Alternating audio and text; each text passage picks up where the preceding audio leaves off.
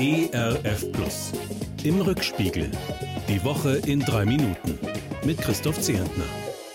Na, das ist ja vielleicht eine Woche. Sechs Stunden lang ohne Facebook, WhatsApp, Instagram. Viele Zeitgenossen überleben diese schier endlosen Offline-Minuten nur mit Mühe.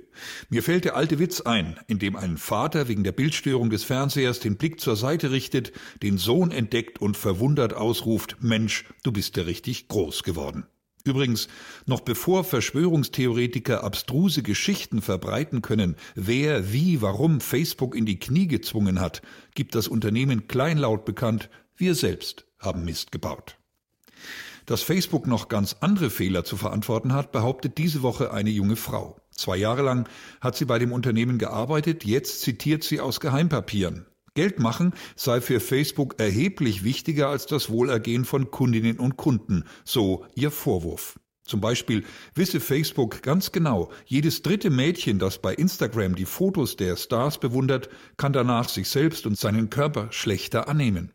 Der Schritt zu Magersucht und anderen Störungen ist oft nicht mehr weit. Kein Wunder, dass Facebook-Chef Mark Zuckerberg solche Vorwürfe entrüstet von sich weist.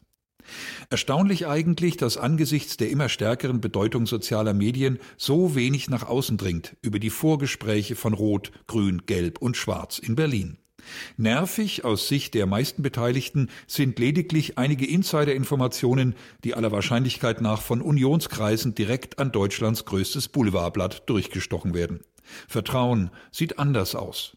Prompt erleben CDU und CSU eine öffentliche Klatsche. Ihr Ex-Kandidat und noch Parteichef leitet seinen Rückzug ein. Er und seine uneinige Union müssen wohl oder übel in die Rolle des Oppositionsführers finden. Spannend wird, was sich die künftigen Ampelkoalitionäre so alles ausdenken werden. Ich kenne etliche Christen, die gerade jetzt darum beten, dass sich die Parteien auf die richtigen Projekte einigen und unser Land gut führen werden. Führend scheint Deutschland im Bereich der Naturwissenschaften zu sein. Jedenfalls schließe ich das daraus, dass sowohl ein Physiker als auch ein Chemiker aus Deutschland mit dem Nobelpreis geehrt werden. Darüber können wir uns doch mal einfach freuen. Und beglückwünschen bei der Gelegenheit können wir einen Mann, der den Friedensnobelpreis vor 35 Jahren bekommen hat. Bischof Desmond Tutu aus Südafrika ist 90 Jahre alt geworden. Einer seiner berühmtesten Sätze ermutigt zum Zupacken. Zitat Das Gute ist stärker als das Böse, Liebe stärker als Hass, Licht stärker als Dunkelheit, das Leben stärker als der Tod. Ich vermute, Bischof Tutu hätte nicht tatenlos zugeschaut, wenn er in dieser Woche in Leipzig miterlebt hätte, wie abscheulich ein junger Jude dort behandelt wird. Der Sänger Gil Ofarim, der stets eine Kette mit Davidstern trägt, wird in einem Hotel nicht eingecheckt. Er solle das Ding wegstecken, wird ihm bedeutet. Unfassbar für mich. Niemand aus der langen Schlange vor dem Schalter protestiert. Noch prüfen Polizei und Staatsanwaltschaft, was genau da geschehen ist. Das Hotel hat die handelnden Mitarbeiter beurlaubt. Ich finde, wir alle müssten viel klarer einschreiten gegen Judenhass, ganz egal, ob er von rechts außen kommt, von links außen oder von radikalen Muslimen. Wie gut, dass am vergangenen Sonntag ein kleines Zeichen gesetzt wurde.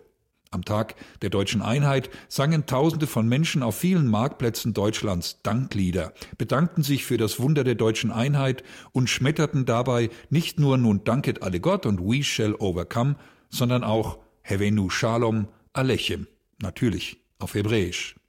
Frieden und Sicherheit für all die, die in Deutschland leben und ganz besonders für unsere jüdischen Geschwister. Das muss unser Anliegen sein als Christinnen und Christen. Ein Wochenende voller Dankbarkeit, voller Courage, ein Wochenende mit wertvollen Begegnungen und mit Shalom-Erfahrungen. Das wünsche ich Ihnen und mir, Ihr Christoph Zehentner.